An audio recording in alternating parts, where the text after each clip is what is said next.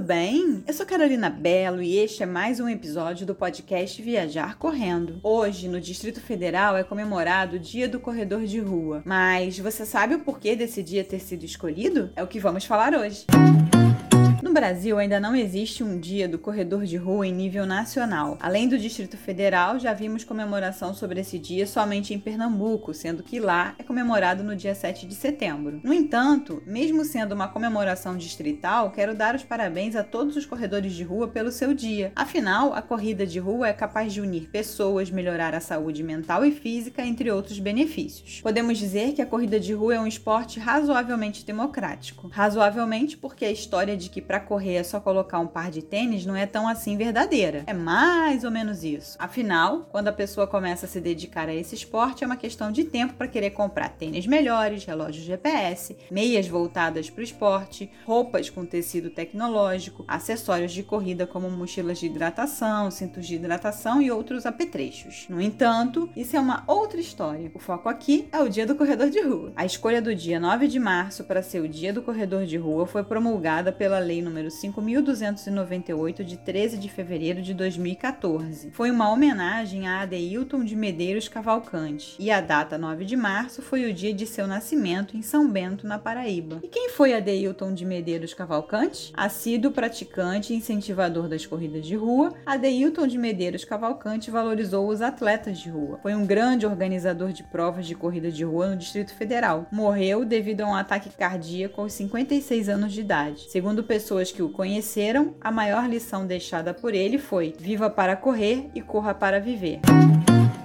Aí, você já conhecia essa história sobre o dia do corredor de rua? Escreva aqui nos comentários. E essa foi mais uma das datas que nós temos comemorativas aqui no Brasil para alguma coisa relacionada ao esporte. Já vimos o dia do maratonista, já vimos o dia do esportista, o dia do atletismo, o dia do atleta, ou seja, cada especificação tem o seu dia a ser comemorado. Se você perdeu alguma dessas explicações, eu vou deixar aqui na descrição do podcast o link para vários posts para vários vídeos que foram publicados e foram mostrados aqui no Viajar Correndo sobre cada um desses dias, explicando o porquê das datas específicas para essas denominações esportivas. Então é isso. Mais uma vez, parabéns a todos os corredores de rua. Aproveite para enviar este podcast para aquele seu amigo ou sua amiga que corre para dar os parabéns para ele ou para ela. Se você gostou, não deixe de curtir este podcast. Este foi mais um episódio do podcast Viajar Correndo correndo. Aproveito para convidar você a visitar o site do Viajar Correndo em www.viajarcorrendo.com.br. Tem muita coisa legal relacionada à viagem para participar de corridas lá. Vou deixar o link aqui na descrição do podcast também. E também para avisar que estamos no Facebook, Instagram, Pinterest, Twitter e YouTube. Todos os links também estão na descrição do podcast. Agora também dá para ouvir o podcast Viajar Correndo no YouTube. Então, se você preferir, pode nos acompanhar por lá. Aproveite para se inscrever no canal canal. Um super beijo e até a próxima!